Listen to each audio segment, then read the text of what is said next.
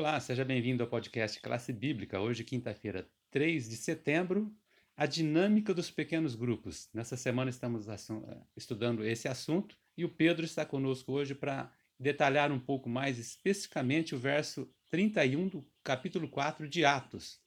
Tudo bom, Pedro? Tudo bom? Um bom dia, boa tarde, uma boa noite, uma boa madrugada, né? Para quem está nos ouvindo, nós não sabemos a hora, né?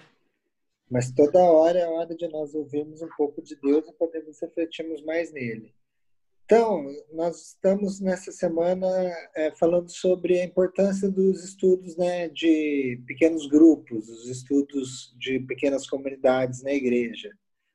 E Atos 4,31 é, contém o final de uma, uma parte que, que, o livro de Atos, inclusive, enfatiza bastante no Novo Testamento, que era a comunhão dos discípulos, eles se juntavam e geralmente em pequenas. Eu vou ler primeiro o livro de Atos, aí eu comento essa, essa parte, como que eles se juntavam.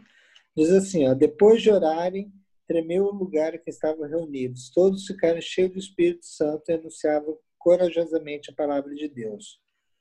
É, eles estavam reunidos, pequenos. Então a igreja, é, assim, Existe um livro do John Pauline que é The Everlasting Gospel, chama. Esse livro ele não tem traduzido em português. Mas é mais ou menos assim, o Evangelho Eterno, como atingir as mentes pós-modernas. Como seria para a gente evangelizar aqueles que não são cristãos. É, então, ele fala que o Paulinho ele, ele faz uma, uma retrospecção do modelo bíblico, assim, dos pequenos grupos. Porque se a gente vai pegar a igreja, no sentido que a gente tem hoje, as grandes catedrais ou os templos, tudo, é, elas surgiram no quarto século da, depois de Cristo.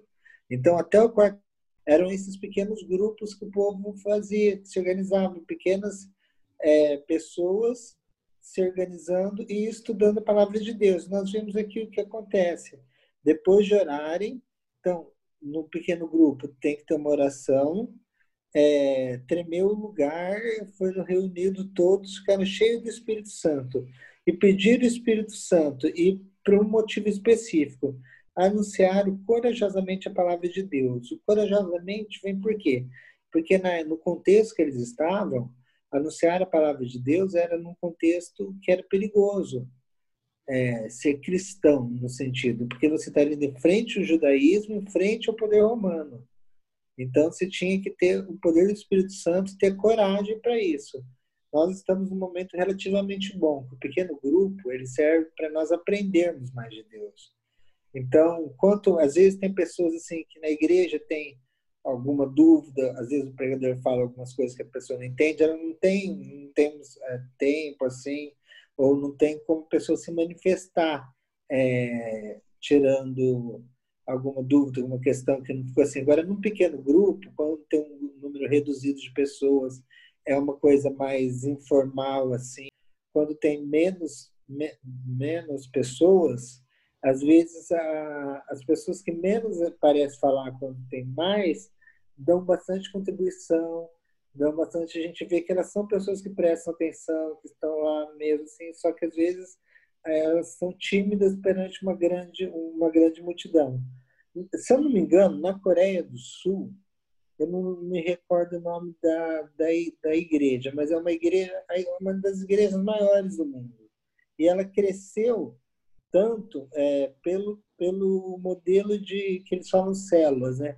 Modelo de pequenos grupos. Eles reduziam a igreja a cada 200 membros, cada 200 eles faziam um grupo de 50, pequeno grupo, para crescer até 200. Assim foi crescendo e tiveram um crescimento bem grande de igreja. É, é um modelo que faz crescer, porque alicerça na fé as pessoas, as pessoas têm a fé, têm a comunhão geral com a, a igreja total, mas no pequeno grupo você tem um contato mais íntimo com as pessoas, um contato mais, mais íntimo também com Deus.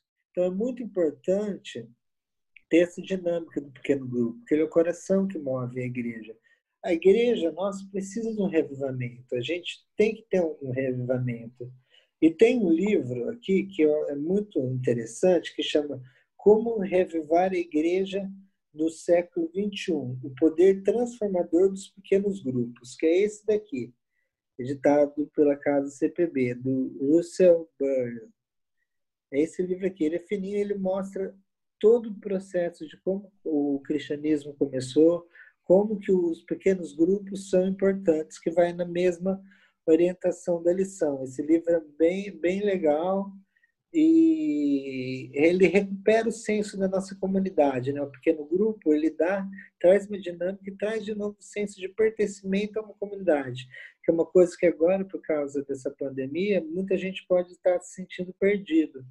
Então, conforme vai se voltando as coisas, conforme o mundo vai se normalizando de novo, é bom instaurar de novo os pequenos grupos com as devidas cautelas, necessidade, pequenos mesmo, né? Agora tem que ser pequenos grupos mesmo, e para as pessoas terem o sentimento de comunidade, de novo, pertencimento à fé mesmo, e principalmente com o foco em Cristo e o foco em conhecer mais o Evangelho e, como diz Atos, a passagem que nós lemos, corajosamente anunciar a palavra de Deus. Que esse seja o nosso foco ao criarmos um pequeno grupo aprendermos a palavra de Deus, recebermos o Espírito Santo para anunciar corajosamente a palavra de Deus. Obrigado, Pedro, por ter entrado principalmente aqui na questão da dinâmica. Né? A gente já viu outros pontos de vista sobre o pequeno grupo essa semana, mas o Pedro ele especificou aqui bem a questão da dinâmica, de como isso pode nos ajudar no relacionamento e também no nosso envolvimento na ação missionária e também na nossa comunhão com Deus, né? Então, que Deus os abençoe e amanhã a gente conclui o assunto da semana. Até lá.